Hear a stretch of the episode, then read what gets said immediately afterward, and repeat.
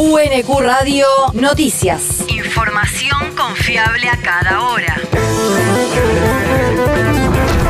El clima. El Servicio Meteorológico Nacional indica que hoy se espera una máxima de 29 grados con cielo nublado y lluvias aisladas, mejorando hacia la tarde-noche. El viento rotará del sur al este conforme avance la jornada. El país. Unidad Piquetera realiza cortes de puentes y rutas en Jornada Nacional de Protesta. Las organizaciones de izquierda nucleadas en la central llevan a cabo una jornada nacional de protesta con cortes de tránsito en puentes y rutas en reclamo de un bono de fin de año que compense la inflación, asistencia alimentaria para los comedores comunitarios y en rechazo a todo tipo de recortes de planes sociales, entre otras demandas. Las acciones comenzaron en las inmediaciones del puente Pueyrredón, puente La Noria, en algunos tramos del acceso oeste y en la autopista Panamericana y 202, entre otros puntos. Unidad piquetera está integrada por el Polo Obrero, el FOL, MTR Votamos Luchar, Cuba MTR, Movimiento Barrios de Pie, el Bloque Piquetero Nacional y otras organizaciones. La región. Kisilov anunció una tarifa social para el acceso a Internet.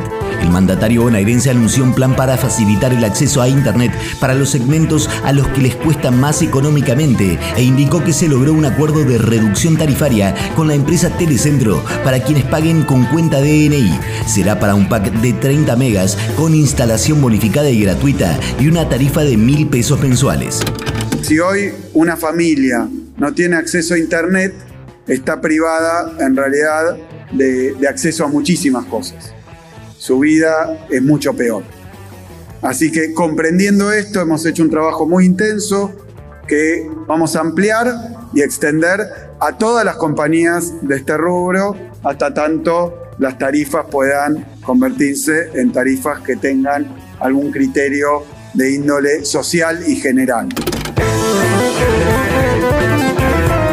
Desde el gobierno provincial buscan generar acuerdos con más empresas del rubro, entendiendo que tienen tarifas no reguladas y que el acceso a Internet no solo se trata de un servicio, sino que también es un derecho a partir de la declaración de bien público llevada adelante por el presidente Alberto Fernández en 2020. El territorio. La Biblioteca Domingo Faustino Sarmiento de Quilmes celebra su 150 aniversario.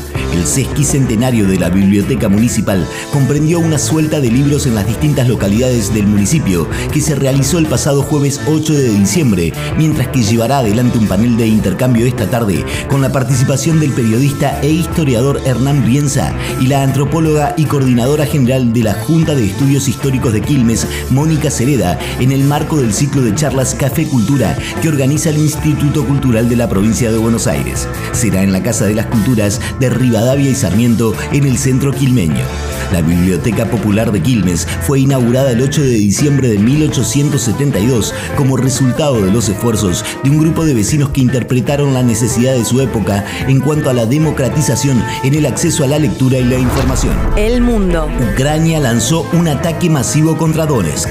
Las tropas de Kiev lanzaron 40 cohetes Grad y dejaron al menos 9 civiles heridos al impactar contra edificios de viviendas, oficinas, una iglesia, una escuela y un terreno deportivo en uno de los bombardeos más masivos sobre la ciudad oriental ucraniana en manos de separatistas prorrusos desde hace 8 años. A las 7 horas precisas, una de la mañana en nuestro país, sometieron al centro de Donetsk al bombardeo más masivo desde 2014, aseguró Alexei Kulemzin, líder de la administración de la localidad, donde residen más de un millón de personas. La universidad. Promociones de nota al pie para las fiestas 2022. La librería de la Universidad Nacional de Venderá con 20% de descuento los libros infantiles que posee en stock, así como con el 15% de descuento en las demás editoriales. Además, aquellos que adquieran tres o más ejemplares obtendrán un 5% de bonificación extra. También se podrán adquirir libros seleccionados con precios especiales. La librería que se encuentra en la Rosa de los Vientos de la UNQ abre los lunes, martes, jueves y viernes de 9 a 19 horas y los miércoles de 10 a 17. El deporte. Luis Escola fue elegido por FIBA como embajador del Mundial de Básquet 2023. El ex basquetbolista argentino fue elegido por el ente regulador del deporte como embajador global del Mundial de Indonesia, Filipinas y Japón, que comenzará el 25 de agosto del año próximo, al ser considerado por su participación en cinco campeonatos del mundo y la misma cantidad de Juegos Olímpicos.